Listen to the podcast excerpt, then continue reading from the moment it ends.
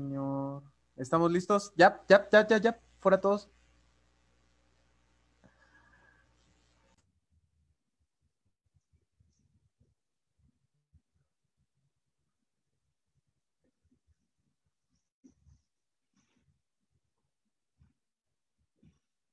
Tú me dices. Estamos en vivo. Muchas gracias. ¿Qué tal? Buenas tardes. Bienvenidos de nueva cuenta aquí a nuestro programa semanal de los miércoles, que pues por unas cuestiones de repente estamos a la una, luego a las cinco, luego a las cuatro, luego a las seis, pero bueno, ya vimos cuando eh, trabajamos la historia del tiempo, que es relativo. Entonces, bueno, pues hoy estamos a las cuatro y hoy vamos a tocar aparte un tema, un tema interesante que es el de, el de la historia de las bebidas. Vamos a hacer un repaso sobre eh, estas bebidas que Ahora escucho a los chavos que le dicen bebidas coquetas, que nunca he entendido por qué coquetas, pero desde las bebidas coquetas hasta las bebidas más comunes como desde el agua, ¿no?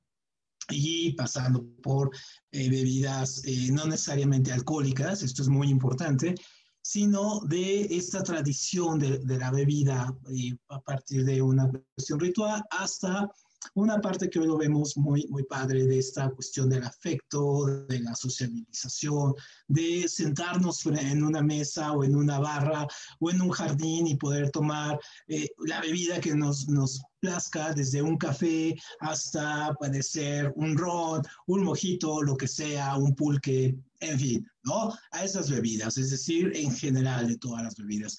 Entonces vamos a tratar de, de ver esa parte histórica, la parte social, la parte cultural, la parte mística, muy importante. Eh, no, no va a ser, en este caso no vamos a hacer un recetario de, de bebidas eh, locas, no, no, no, nada por ahí, sino más bien vamos a trabajar mucho este asunto de, de, la eh, historia social y cultural de, las bebidas que han tenido para nosotros. Entonces, si ustedes tienen alguna bebida en, especial, bueno, pues háganoslo saber, pónganle ahí en los comentarios, díganos qué bebidas les, les gusta, les atraen, si tienen algún dato eh, interesante, curioso que nos quieran compartir, adelante. Saben que este espacio lo vamos construyendo entre, entre todos y no es un espacio, eh, en este caso, de, de tintes académicos sangrones, ¿no? Sabemos que es, en este caso, una parte de divulgación y de encuentro y de debate. Entonces, esto es muy, muy importante para que, bueno, todos nos sintamos muy a gusto y más en estas épocas complicadas. Entonces, vamos a empezar. Eh, le, pusimos aquí a la, charla de lo místico a lo hipertónico. ¿Por qué? Bueno, pues porque las bebidas parten de un asunto místico, vamos a verlo ahorita, y eh, ahora tenemos bebidas, en este caso hipertónicas, que son estas bebidas con muchas concentraciones de sal para energizar, eh, energizar el cuerpo, en fin. Entonces hemos evolucionado muy, de una manera muy, eh, muy rápida en, el último siglo, en, digamos, en los últimos 20 años con el tipo de, de bebidas, ¿no? Entonces vamos a ver desde esos licuados que nos hacían nuestras madres en las mañanas para desayunar con la emulsión de Scott hasta esas bebidas que ahora pensamos que son energéticas, pero realmente nos causan a veces muchos daños, como estos de Red Bull y todo este asunto. ¿no? Entonces, bueno, vamos a ir comenzando. Vamos a poner nuestro, nuestro marco y decir qué, qué, qué entendemos por, por bebidas. Entonces, por una bebida, nosotros entendemos que es cualquier líquido que se ingiere y en este caso, eh, el, el, mayor eh, líquido que nosotros ingerimos por excelencia es, es el agua, pero también eh, hay bebidas, en este caso con ingredientes alcohólicos, con fermentos, frutales, en este caso bebidas calientes, bebidas frías, combinaciones, cócteles, en fin, ¿no?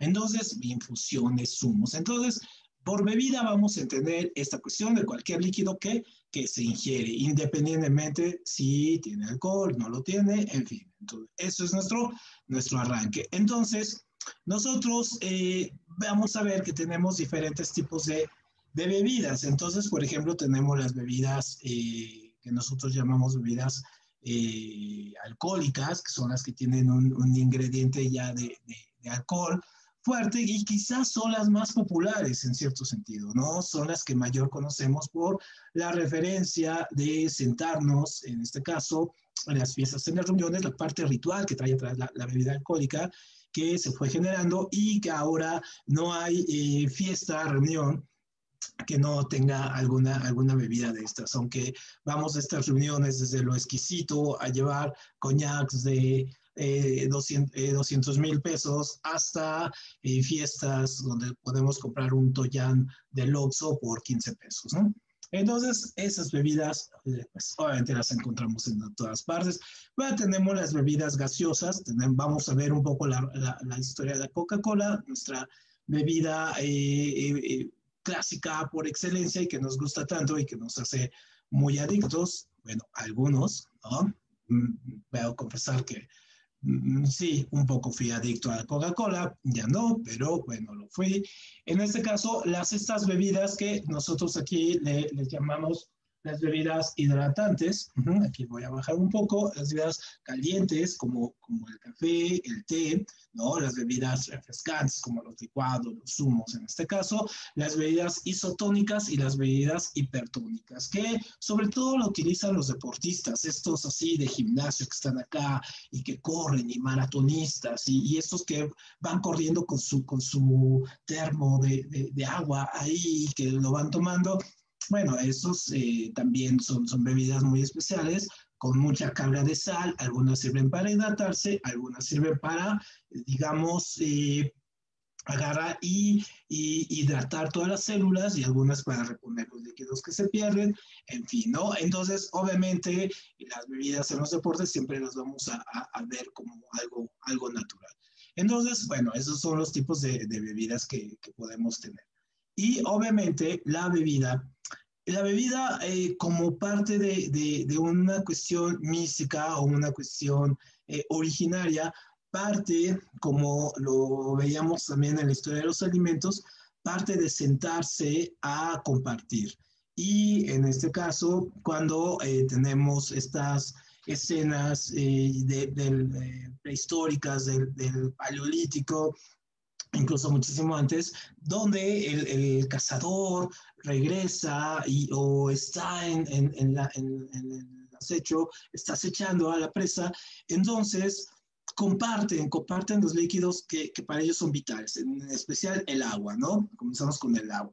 Después, posteriormente, se conoce la parte de la leche, la leche, por ejemplo, de las vacas, de las cabras, y la, y la ingieren, sin saber necesariamente las propiedades, pero creo que el líquido, el primer líquido que nosotros, eh, como seres humanos, participamos de él, la gran mayoría, porque hay algunos que que no, por algunas cuestiones, es la leche materna. Entonces, la leche materna se convierte como nuestro primer gran líquido de relación que tenemos con, con otros seres humanos, toda la transmisión que hay de bioquímicos ahí, de neurotransmisores a través de, de la leche materna, se vuelven muy importantes. Entonces, tan importante es esta bebida de la leche materna en, en, en el principio, tanto en el principio de, de, de, la humanidad como en el principio de, de los seres humanos cual, eh, cuando están desarrollándose, que eh, hay unos vínculos que han estudiado eh, todos estos psicólogos, Freud, todos estos, acerca del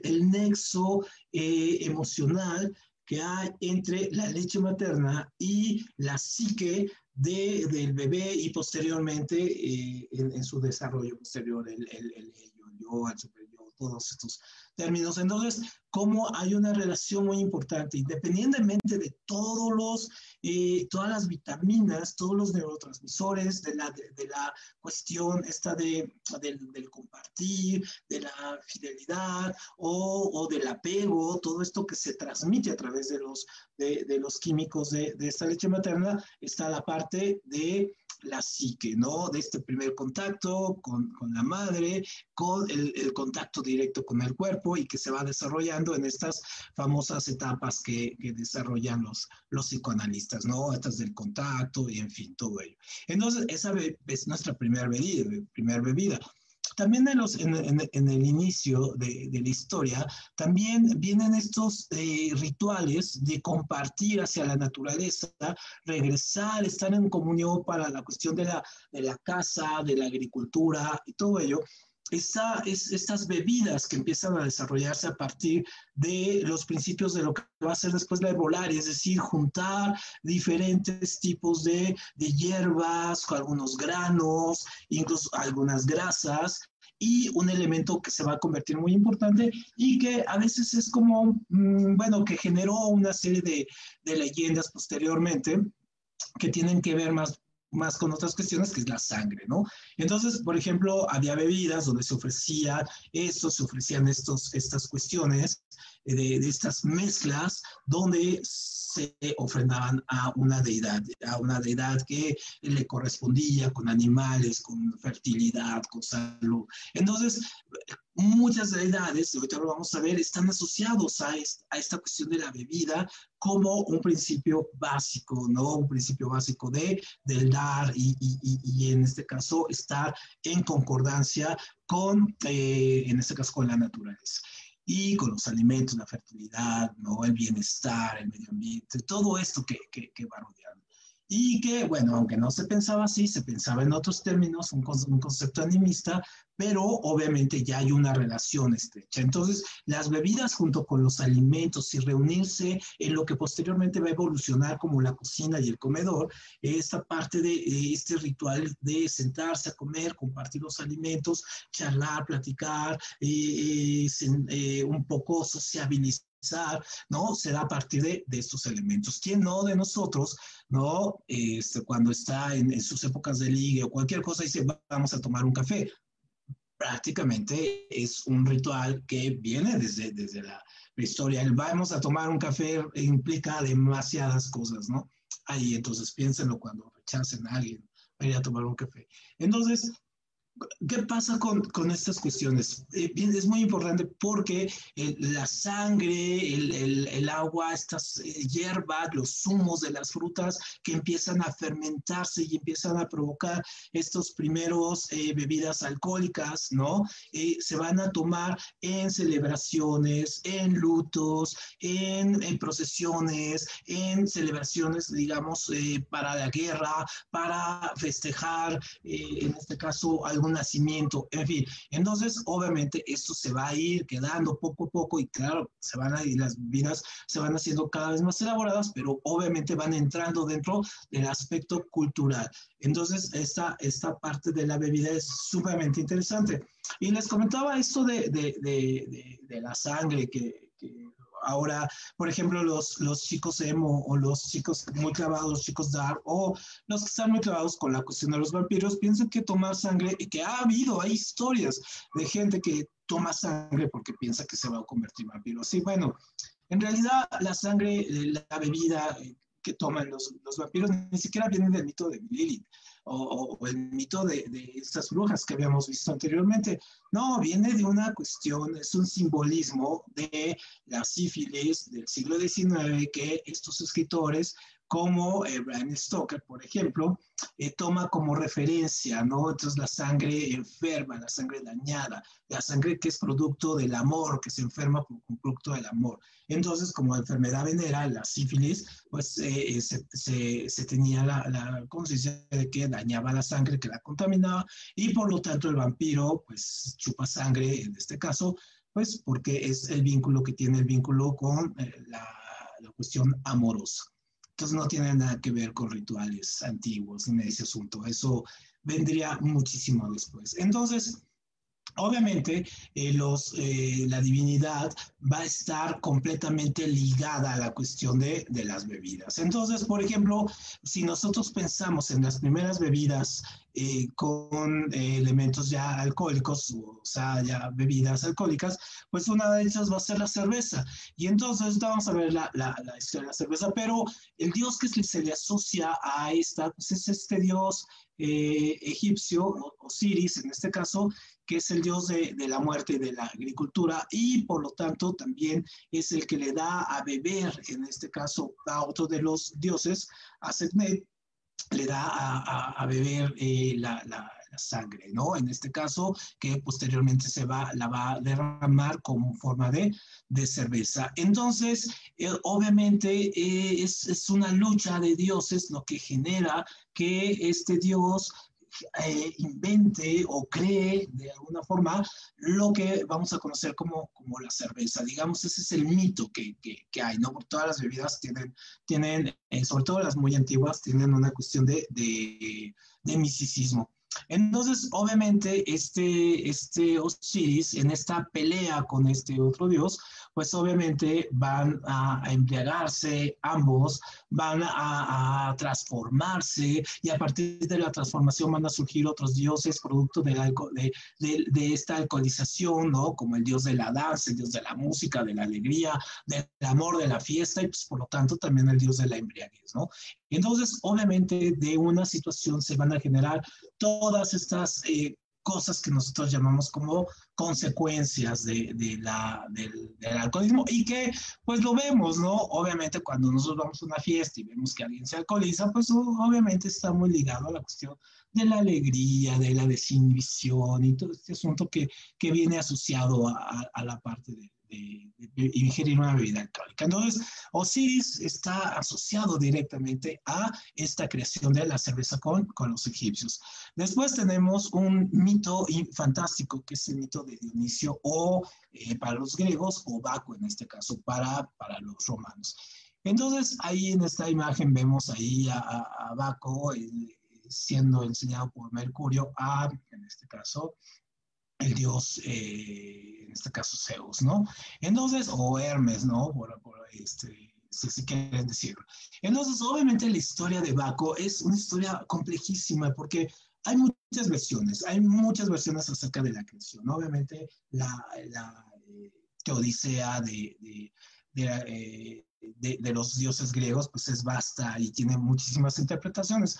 Una que nos gusta uh, especialmente a, a nosotros aquí mencionar es esta cuestión de, Dionisio eh, siendo producto de eh, la unión entre Zeus y esta diosa Perséfone, ¿no? La reina del mundo de los muertos. Y obviamente sabemos que Zeus, pues Zeus era un verdadero este, ligador, violador. Eh, ahorita sería eh, políticamente incorrecto, este dios es lo más incorrecto que, que hay, ¿no? Pero en la mitología griega este, este, dios era, era, se metía con las diosas, semidiosas, humanas, en fin, y a todas prácticamente las embarazaba. Entonces, obviamente, Zeus, a pesar de estar casada con su esposa Hera, pues él, eh, al saber era que está en, embarazada por Perséfone de, de, Zeus, pues decide matar al, al, niño, ¿no? Y entonces, obviamente, cuando eh, ya no puede matarlo sola, entonces le pide ayuda a esos eh, también personajes muy interesantes de la mitología griega, que son los titanes, estos seres enormes, ¿no? Y entonces, obviamente, estos titanes pues eh, atraen al, al, niño, lo engañan y finalmente deciden comérselo. Entonces se lo comen entre los eh, entre tres titanes, se lo van comiendo en partes. Obviamente lo único que, eh, lo, o sea, se lo comen y lo descuartizan y lo que, y lo que sobra lo queman. Entonces, obviamente al Zeus, que cuando ve que su hijo ha sido muerto, decide ir eh, rescatar, ¿no? A, a, dijo ya tardíamente, eh, mata a los, a los titanes, en este caso, pero se da cuenta que el corazón de, de, Dionisio sigue, sigue latiendo y entonces a partir de ahí lo revive, es decir, hace toda una cuestión que llamaríamos de ingeniería genética y a partir del corazón reanima todo, todo, a, todo Dionisio. Entonces, obviamente esta leyenda es muy interesante porque eh, se piensa que de la ceniza de los de los titanes que, que, caen, de ahí después Zeus va a crear al hombre, ¿no? Lo va, lo va a crear. Y también en este caso va a tener, eh, por una parte, los humanos van a tener estas dos partes como consecuencia de eso. Es decir, van los hombres, los seres humanos, vamos a partir eh, a tener características eh, titánicas, así de crecimiento, de la enormidad, pero al mismo tiempo dionísicas, es decir, placenteras, de, de, de la vida, de la verdad, de la vida, de la alegría, ¿no? Entonces, no por nada a Dionisio se le asocia, en este caso, con las fiestas, la diversión, los estados de éxtasis, el teatro, los placeres y la agricultura y la fertilidad. Es decir, tiene un, un digamos, un portafolio de cosas que hacer eh, en, con los humanos.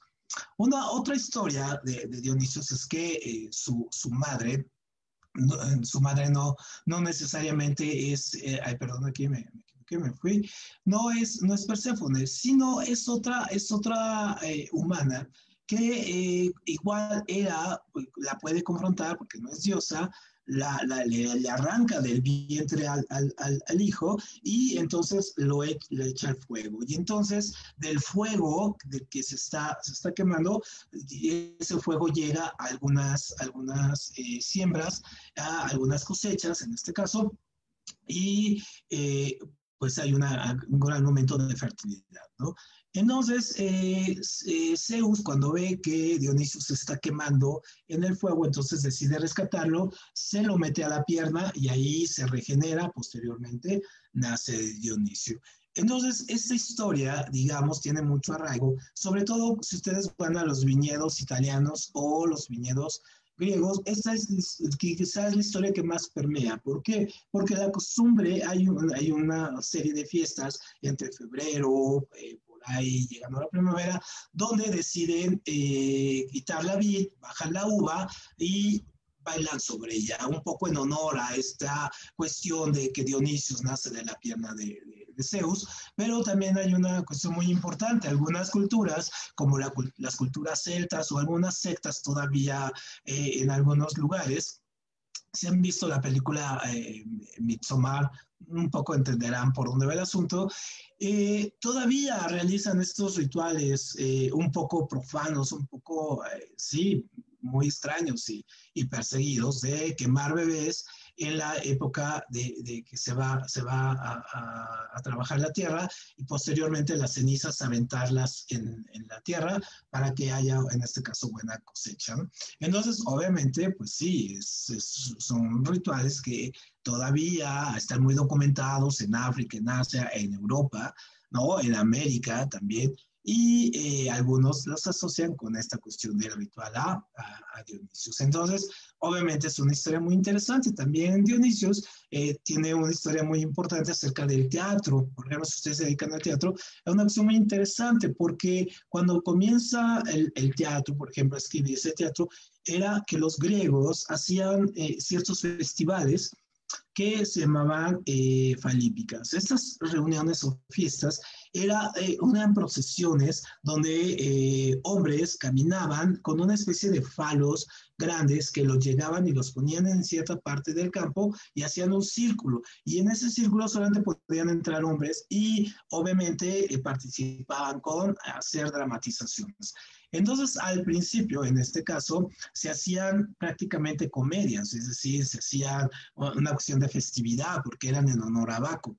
Entonces, cuando eh, la historia empieza a permear y se dan cuenta que realmente la historia de Baco no es una historia nada alegre de su nacimiento y su posterior regeneración y todo, es cuando se dan cuenta que comienzan a hacer las famosas tragedias, las tragedias griegas, que eran estos también festivales, que, de estos concursos, que bueno, nosotros conocemos muy pocas, pero eran realmente bastantes, y eran en honor también a, a Dionisios. Entonces ahí el teatro también tiene un poco su, su origen en, en, él, ¿no? Y bueno, ¿qué decimos de, de, de, nuestros propios mitos? Aquí en Mesoamérica, bueno, pues tenemos esta divinidad Quetzalcoatl asociada a, al pulque.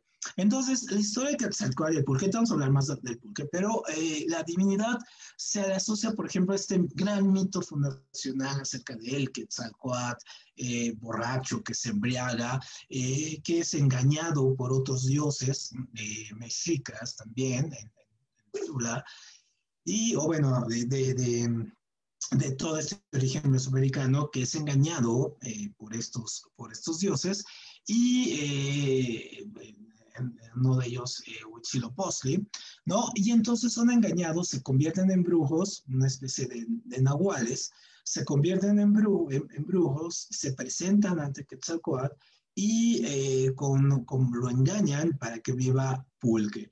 Entonces, el bebe pulque, el, pulque lo vuelve humano, o sea, lo humaniza, le quita esta cuestión de la divinidad, le da emociones, le da miedo, sueño, todo lo que produce la embriaguez, ¿no? Entonces, eh, en, ese momento, la ciudad de Toyán, que era la que él dirigía, la que él la había hecho próspera con todos sus consejos, entonces obviamente es destruida por estos tres eh, magos eh, disfrazados, en este caso, que en realidad eran dioses, y destruyen la riqueza de Toyan. Entonces, cuando Quetzalcoatl despierta de, este, de esta embriaguez, se da cuenta que Toyan ha sido destruida, entonces decide, decide irse. Y entonces es cuando viene la leyenda de que se va, pero promete regresar y todo ese asunto, y ahí empieza la leyenda. Entonces, obviamente, el vínculo eh, es, perdón, el vínculo es el pulque, esta bebida que, que, va a salir de, de, la agave y la fermentación y todo este proceso que vamos a ver un poquito más adelante. Pero entonces ahí también el mito eh, muy asociado a, a, él, ¿no? Entonces, si nosotros nos podemos ver, y, bueno, también podemos hablar de, incluso de Noé, ¿no? Este asunto bíblico de, de Noé, cuando ya eh, terminando el, diluvio, se va, y siembra unas, eh, unas vid y descubre el, vino y después tiene un problema con sus hijos porque se emborracha, lo encuentran eh, desnudo y a unos los maldice, a otros los bendice. En fin, sabemos cómo es la Biblia y sus, y sus historias muy, muy, muy llenas de, pasión, lujuria y este, nada, nada, nada más apasionante que leer estos libros para ver todas estas cuestiones tan contradictorias. Entonces, eh, en este cuadro lo que vemos es un poco la, la, evolución de las bebidas fermentadas que son muy comunes y que ahora las, las tenemos como, como las bebidas así que nos, digamos, contribuyen más a nuestra, digamos, en la actualidad, ¿no? Por ejemplo, tenemos eh, bebidas fermentadas 800 años antes de, eh, de nuestra era, por ejemplo, como el arroz en China, en toda esta parte de China, Japón, Asia, un poco Mongolia, un poco la India, donde van a salir estas famosas eh, bebidas que hoy conocemos como el, el sake, ¿no? Las bebidas de arroz, o 500 años después de, de nuestra era, pues también tenemos aquí esta bebida que es aquí, perdón, el sake, el aguamiel, ¿no? En Italia, aquí le voy a bajar un poquito más, aquí. Eh, en Italia eh, tenemos estas eh, bebidas, a ver, es que aquí no veo muy bien, que es el fermento, el brandy en los países eslavos, en este caso. En Irlanda una bebida que es impronunciable el nombre, ¿no? Oskebaugo, ¿no? En este caso. En España vamos a tener el agua vini, ¿no? El ron, en este caso, en Francia, en Escocia, el whisky, si no es de Escocia, no es whisky, ¿no?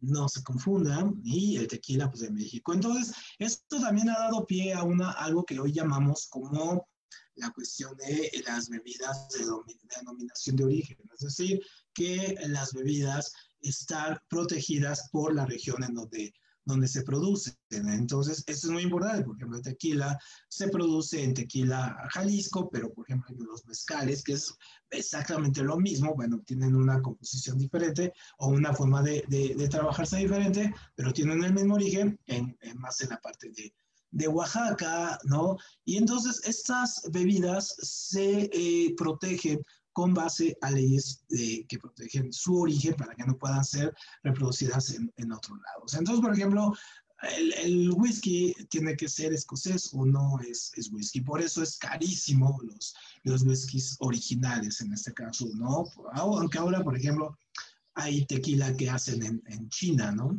Imagínense la, cómo, cómo ha de ser eso. O vodka, que es, es de la región de los Cárpatos, ¿no? Que asociamos mucho a los rusos, bueno, también es de, es de por allá, el brandy también, el brandy italiano.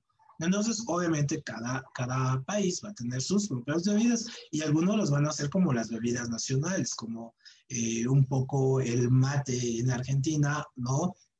O el ajenjo en, en Francia, que son las bebidas nacionales. Pues aquí tenemos el mezcal, el tequila y el, el pulque, ¿no? Muy bien. Entonces, cómo se fueron originando estas, estas bebidas. Entonces, se fueron originando a partir de eh, lo que nosotros habíamos visto en la historia de la, de la comida, se van eh, produciendo a partir de la, de la observación, es decir, vamos observando cómo se van generando las, las bebidas eh, a partir de estas largas campañas donde los hombres se, se iban, las mujeres se quedaban, donde eh, vemos cómo crecen a partir de las letrinas, van empezando a crecer árboles, semillas. Y obviamente, pues la, la, la cerveza pues va a partir de, de ahí, ¿no? La cerveza, como nosotros conocemos, tiene orígenes que nos podemos remitir incluso hasta el, neolítico, ¿no? El neolítico muy, muy antiguo. Y eh, nosotros, eh, si empezamos a revisar, hay algunas evidencias de que ya había una recolección de, de cereales que eran almacenados para posteriormente eh, obtener, fermentarlos y obtener estas bebidas. Y la primera noción que tenemos de, la cerveza, pues sabemos que es en Mesopotamia y en, la civilización sumeria. Y entonces, obviamente, eh, pues era muy fácil para ellos eh, conservar estos granos por el tipo de clima, ¿no? Cocerlos, fermentarlos y obviamente eh, les tenía elementos que para ellos eran demasiado nutritivos. Entonces, obviamente, vamos a tener algunas referencias históricas muy interesantes. La primera referencia escrita de la elaboración de la, de la cerveza como tal, la vamos a encontrar en unas tablillas de barro en sumerias, encontrados ya, ya hace algún tiempo en estas primeras excavaciones, y eh, donde hacen las recetas de cómo, cómo es la, la la, la, cerveza, ¿no? A partir de pan de trigo, cebada mezclada con agua y se dejaban fermentar. Entonces, una de las grandes diferencias es que eh, la cerveza uh, oscura, que es la cerveza tradicional, es la cerveza que está fermentada en calor. Posteriormente, la cerveza fría, que ya cuando hay sistemas de refrigeración, es decir, muy del siglo XX, es la cerveza clara. Entonces, eh, si realmente quieren saber de cerveza, pues tomen cerveza oscura, esa es la, la original, ¿no? La cerveza clara es más elaborada en, en, nuestra época. Y obviamente los egipcios fueron los que desarrollaron el arte de fabricar ya la, la cerveza. Encontraron hasta 17 variedades diferentes, la fueron sofisticando, la mezclaron con miel, con especias y obviamente estaba destinada para tanto clases altas como clases bajas según los, los ingredientes. Entonces, si van al Beer Factory, pues obviamente no se quemen pidiendo cerveza de chocolate, pidan su cerveza oscura original, no esas de chocolate, ¿no? Muy bien, y luego el vino, otra de las bebidas clásicas por excelencia es el vino. Y entonces, obviamente, el vino es una de las bebidas también más, más antigua, también surgen en esta parte de, de Sumeria, de Babilonia. ¿Y por qué? ¿Por qué surgen en estas partes? Obviamente porque ahí se dan las primeras ya civilizaciones de corte, eh, digamos, sedentarios, y aparte están los ríos, tenemos ahí los, los ríos a un, a, un, a un lado, tenemos los climas, entonces, obviamente, por eso se van dando ahí, ¿no? Esta, este tipo de bebidas. Entonces, olvidémonos del mito de Noé y concentrémonos en los, en los sumerios. Y no por nada, muchos de los investigadores que piensan descubrir tipo Indiana Jones que piensan descubrir el, el, el arca de Noé, pues por eso eh, piensan que el arca de Noé también estaba por ahí, por esta parte de Babilonia y Sumeria, ¿no? Entonces, obviamente la vid, la vid va, va a ser eh, cultivada desde 6.000, hay evidencias de 6.000, casi eh, 5.000 años de, nuestra era, y eh, obviamente hasta más o menos los 3000 antes de nuestra era, es decir, en plena edad de, bronce, es cuando eh, los historiadores estiman que ya se eh, produjo un, verdadero nacimiento del de vino como lo conocemos ahora, ¿no? Es decir, eh, no se sabe necesariamente cómo se, se, logra. Algunos piensan que fue casi de manera accidental este descubrimiento, de ahí el mito de, de, Noé, y hay otros que, que piensan que eh, surgió de una serie de experimentaciones ahí que, que se hicieron, ¿no? Es decir, que fue elaborado intencionalmente.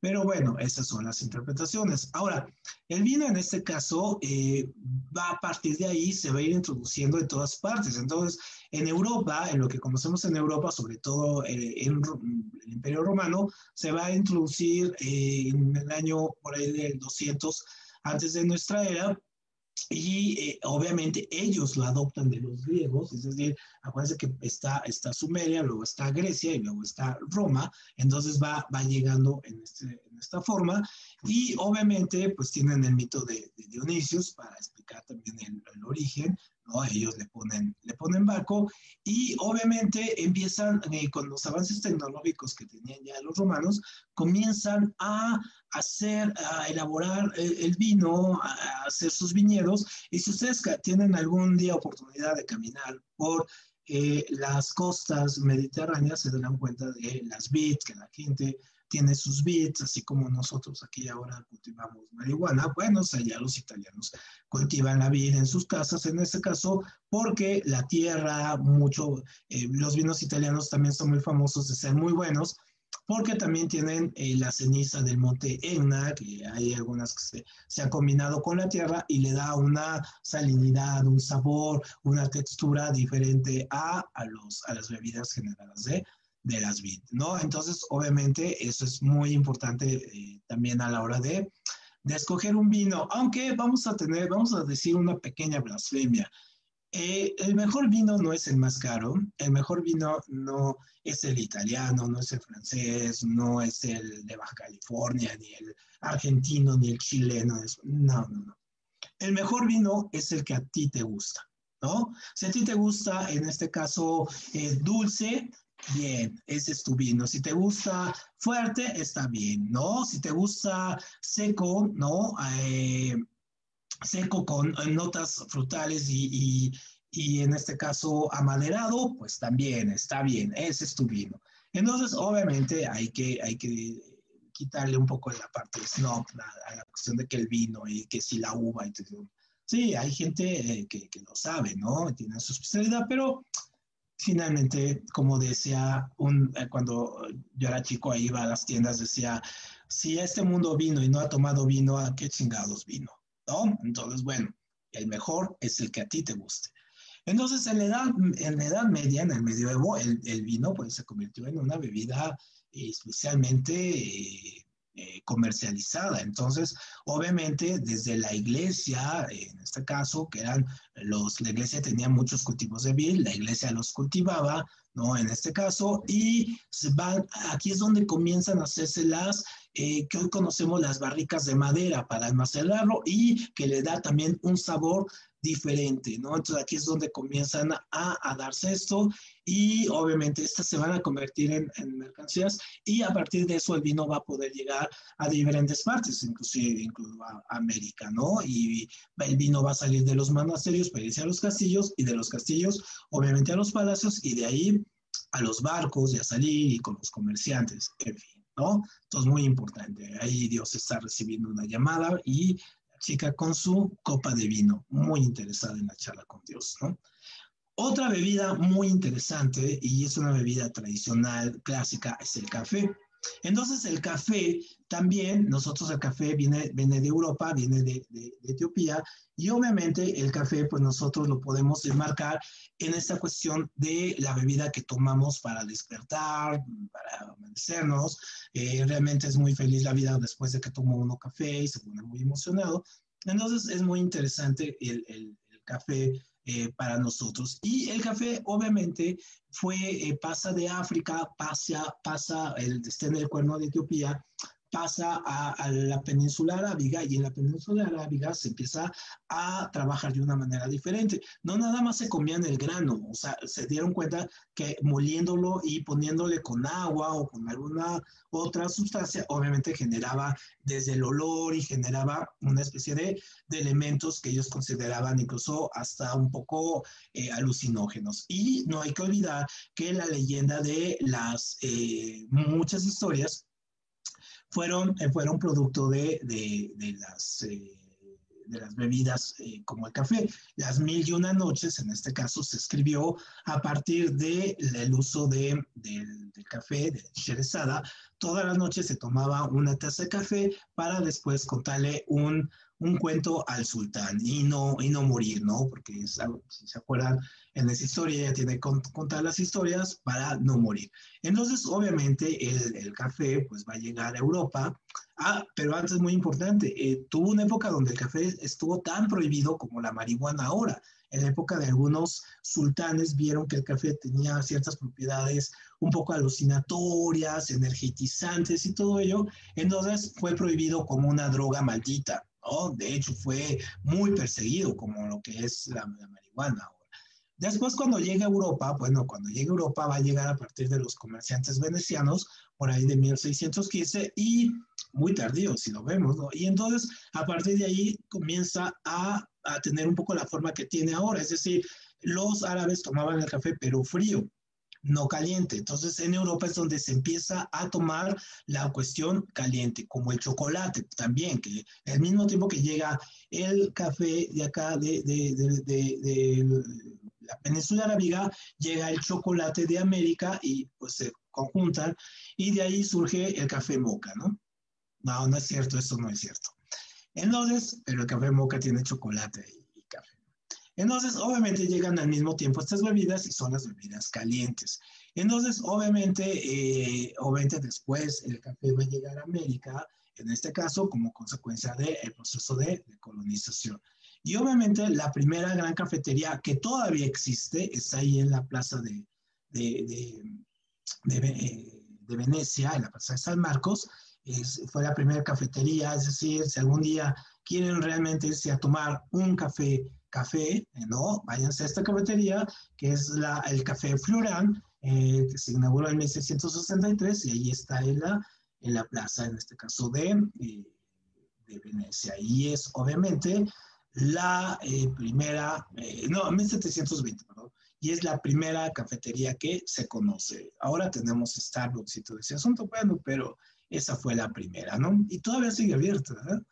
Luego, pues sí, llegamos a que el café llega a América y obviamente ahora todos nos vamos a tomar un caramel deslactosado light, kosher, con chispas de chocolate y crema batida. Y bajo en calorías. ¿No? Entonces, bueno, eso es el café al que llegamos. No sé si, no sé si quiere hablar de, de, esto, pero bueno, en fin, el Starbucks nace eh, allá en 1971 y a partir de la comercialización de, del café en todas sus variantes, en este caso, pues solamente tenemos eh, cantidad de, cantidades de cafés, ¿no? y las combinaciones, que también son muy ricas, también son muy padres, ¿no? Ya ven que hay café ahora este, con leche de, de almendras, leche de coco, este, le, leche, bueno, los chinos hasta leche de cucaracha le ponen, ¿no? Entonces, y, y, es real, es real, no es broma, es real, ¿no? Entonces, obviamente, el, el Starbucks se convirtió en un modelo de negocios que hoy lo vemos replicarse y que ha hecho popular el café y que lo ha llevado a todas partes, aunque ustedes pueden decidir eh, si van a tomarse un café de 100 pesos a Starbucks, ¿no? Para mostrarse exquisitos o si van a una cafetería del centro con café molido y donde les sale la mitad de precio y con un sabor realmente el café. Bueno, pero pues esos son sus gustos, ¿no? Y cada quien tiene. Otra bebida importantísima es el té. Entonces el té viene, eh, surge en China, es un café que también tiene elementos de cafeína, también tiene esta parte interesante, estimulante, ¿no?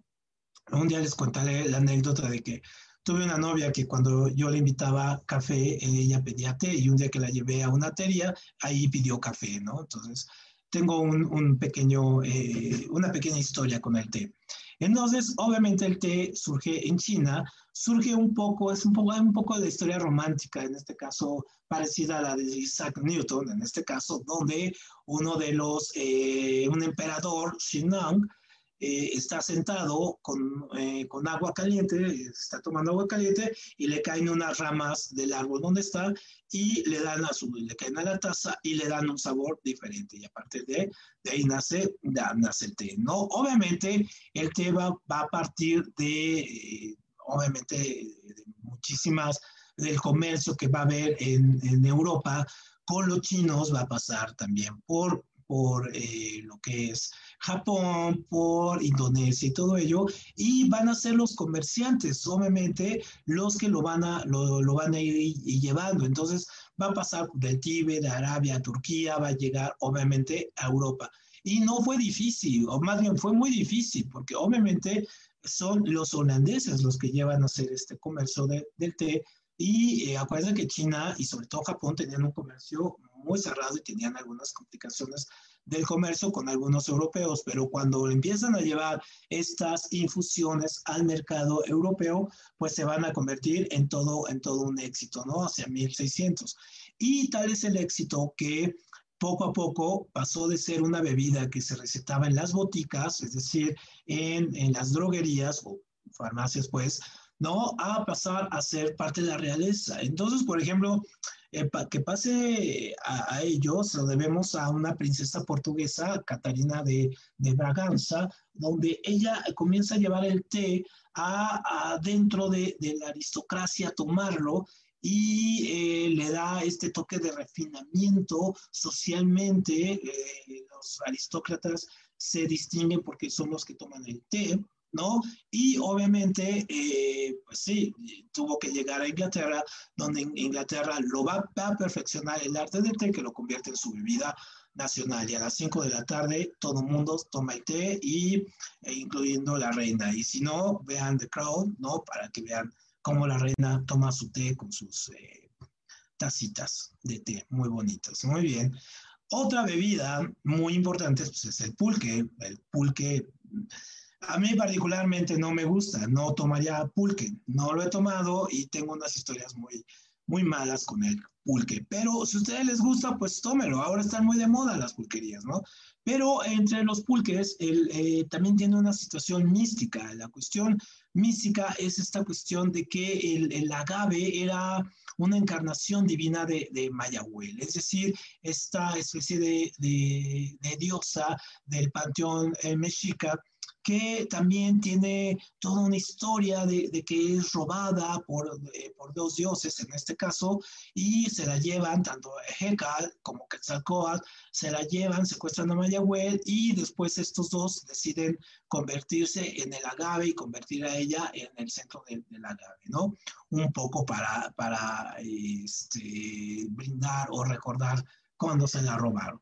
Entonces, obviamente, el, el pulque eh, tiene esta fun función, o fundación más bien, de ser una bebida eh, de los dioses, una bebida nacida de, estos dos dioses, y Mayahueli, por eso también se le conoce a la planta donde nace el pulque, maguey. ¿No? Entonces, obviamente tienen connotaciones muy sagradas porque obviamente se, daba, se consumía en los códices del siglo XVI, podemos encontrar que eh, sí eh, había, tenía un consumo restringido y en este caso, y solamente era bebido en situaciones especiales, eh, sol, eh, digamos, en algunos, y solamente algunos lo, lo, podían tomar en cántaros muy, muy pequeños y se ofrendaba sobre todo a los, a los dioses, ¿no? Es decir, el sumo sacerdote lo podía tomar, pero quizá no la mayoría de la, de la población. Entonces, obviamente, esta bebida, de, eh, también los efectos que, embriagadores que había,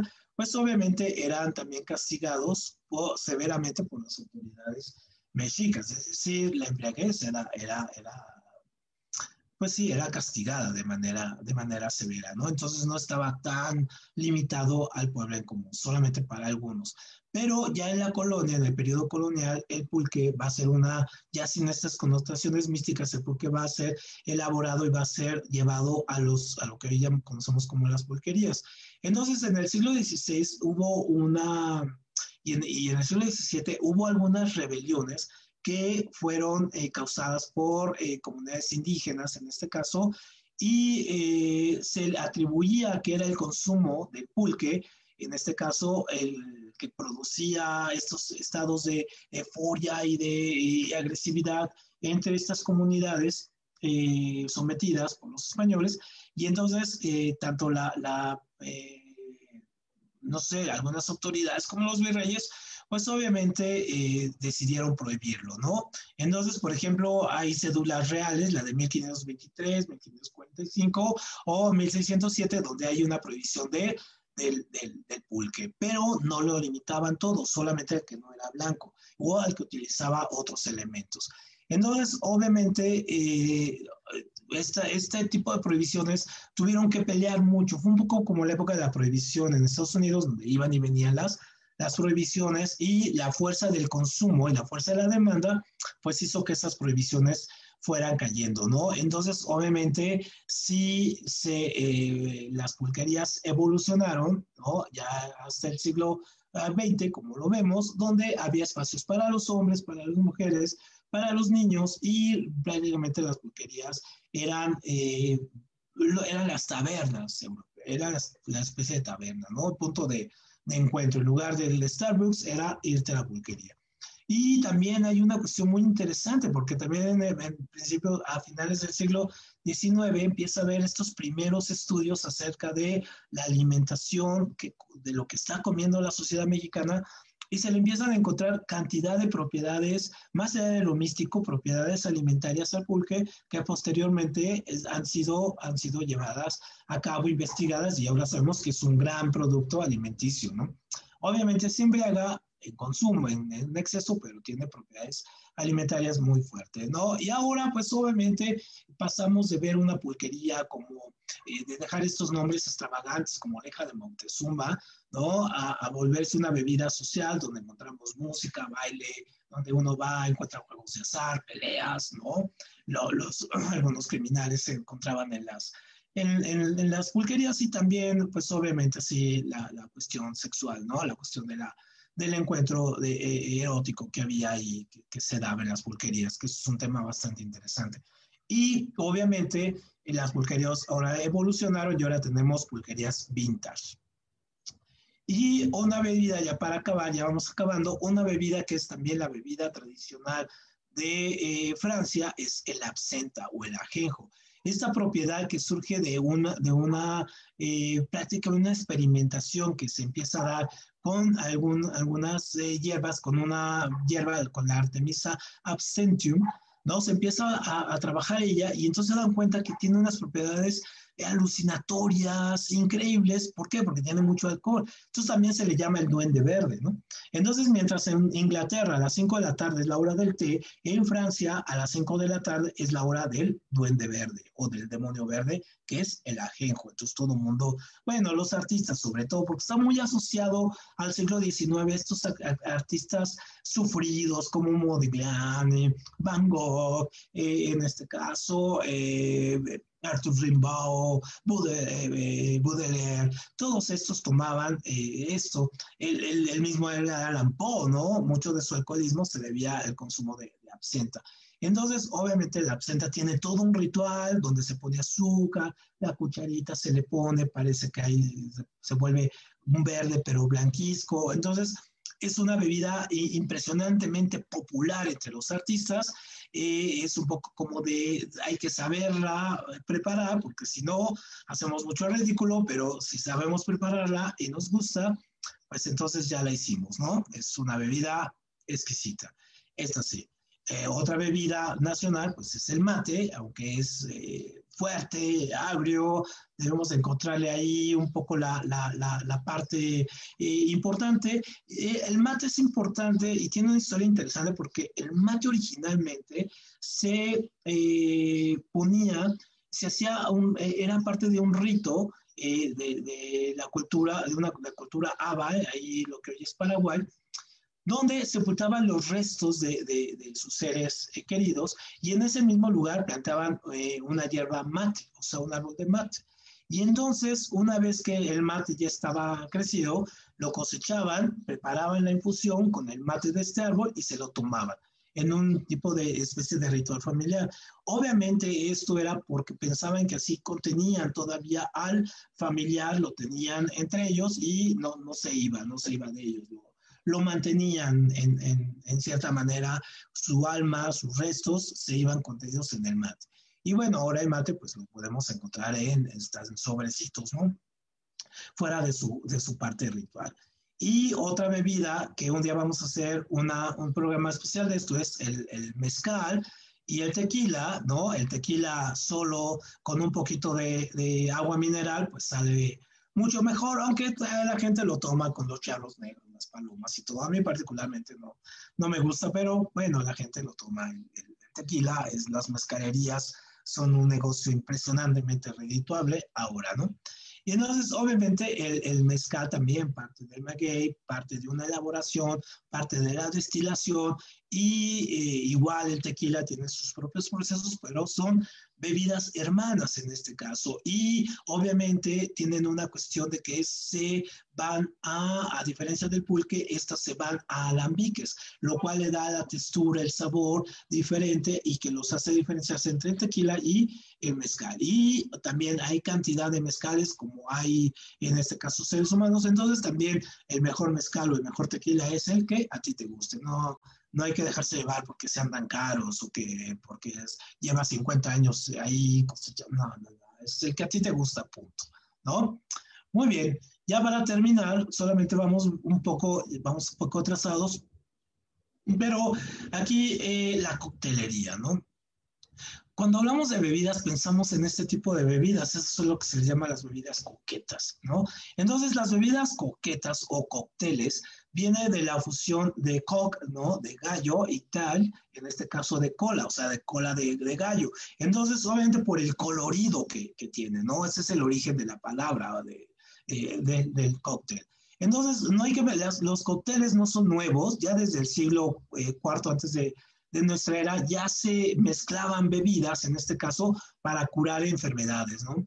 Y en el siglo XVI, eh, Benedict, eh, eh, perdón, en la ciudad Benedict, en el, en el monasterio de, de, Don Bernardo Vincelli, ¿no? Eh, se empezaban a hacer bebidas con 27 tipos de especies y hierbas. Entonces, ahí los primeros cócteles que fueron, surgieron ahí, pero van a ser hasta 1806 cuando la palabra cóctel o coctelería ya va a salir como tal, ¿no? Y se le debemos a un periodo, a un periódico en neoyorquino, que es el Balance.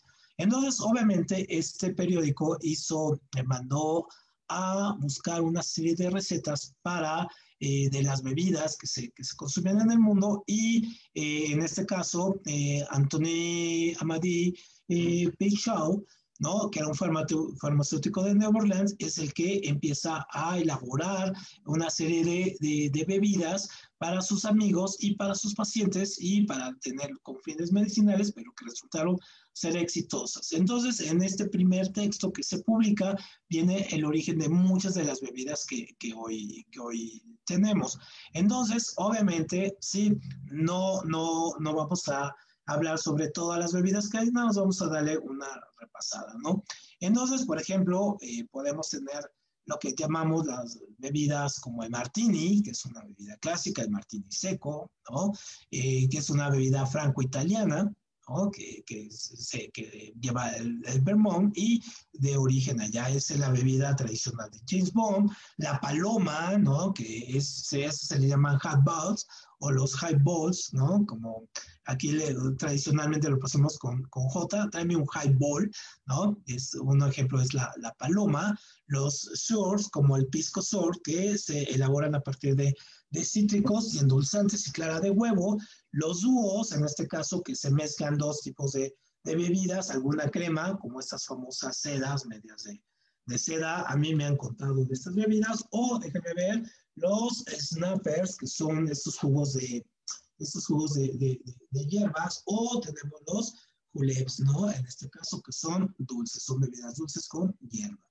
Y obviamente las bebidas más interesantes que tenemos, pues son estas, estos cócteles. Por ejemplo, el martini, les digo, que, que lleva su, su vermouth, el aceituna, la ginebra, y es la bebida de, en este caso, James Bond. La margarita, que es, lleva limón, naranja, tequila, hielos. Desconozco el origen de las margaritas, pero seguramente ha de haber sido algún enamorado de alguna margarita.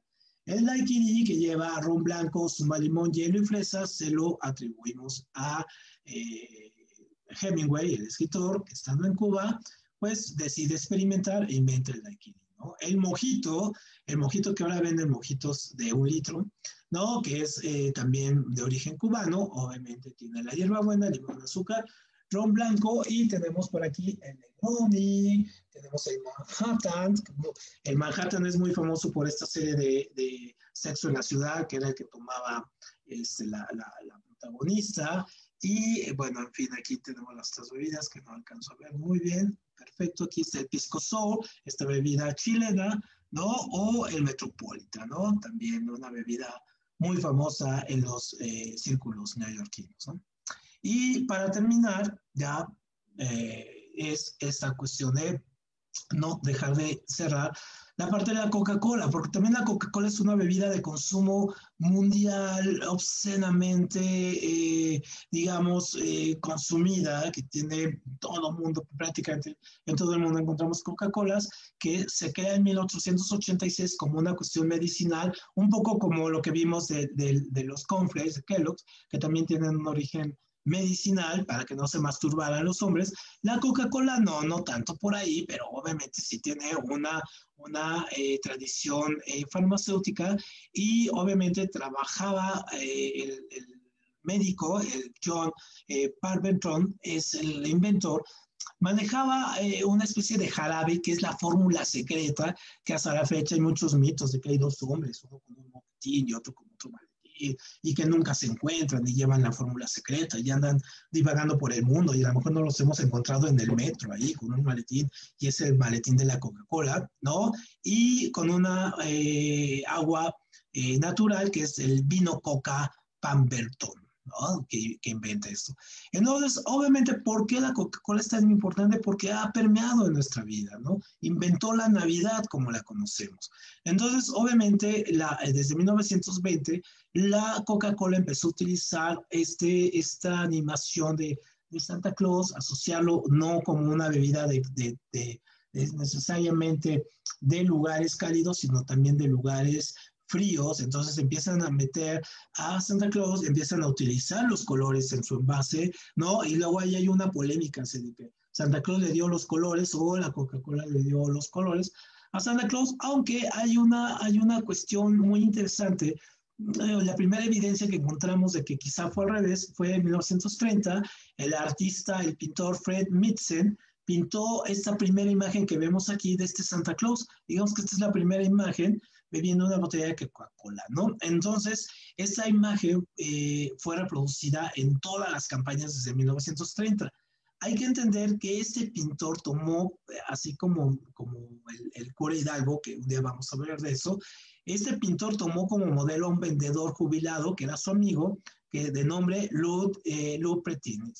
Lupritins. Y obviamente le quita al San Nicolás original de, la, de, las iglesias, le quita los rasgos como de duende, ¿no? Que, que era la, la, tradición bretona irlandesa, y lo hace más alto, más grueso, más bonachón, de ojos alegres. Entonces, pues Santa Claus, el que conocemos, entonces, eh, perdón, eh, Santa Claus sí son los papás, si hay niños, bueno, pero también es Lupritins. ¿no? Perfecto. Y obviamente, pues sabemos lo que ha producido la Coca-Cola, pues sale, hay comunidades de Chiapas donde les sale más barato comprar una Coca-Cola que comprar agua y por eso también los índices de obesidad, los índices, en este caso de diabetes y por lo tanto las muertes también que tenemos que ver con, con COVID, muchas relacionadas a estas como, comorbilidades y eh, la Coca-Cola pues ahí tiene su grado de, de, de, culpa, ¿no? No hay que dejar eso. La, la Navidad obviamente que inventó la Coca-Cola, pues vemos las consecuencias que tiene. Pues gracias, gracias. Ah, terminamos un poco apresurados, como siempre, siempre nos falta el tiempo, pero la próxima semana vamos a ver los artistas malditos, es decir, pintores, escritores, eh, de todo tipo de artistas músicos que se consideran malditos. Y estamos preparando para el 14 de febrero un especial sobre el amor. Entonces, ya les iremos contando, no ese amor ñoño, no, ya veremos. Les daremos alguna, una, una cosa nueva. Pues muchas gracias, gracias a Lazos Químicos, gracias a todos y nos vemos el próximo miércoles por acá. Y pues, pueden dejar sus comentarios por ahí. Muchas gracias. Gracias Arturo, gracias a todas las personas que nos siguen eh, en vivo a través de Facebook Live por los diferentes canales, tanto Lazos Químicos, Recomendaciones Facultad de Química y por supuesto Un Minuto Un Libro. No se pierdan la siguiente semana entonces, Artistas Malditos en el espacio cultural de la Facultad de Química, La Letra Absuelta. Muchas gracias a todos.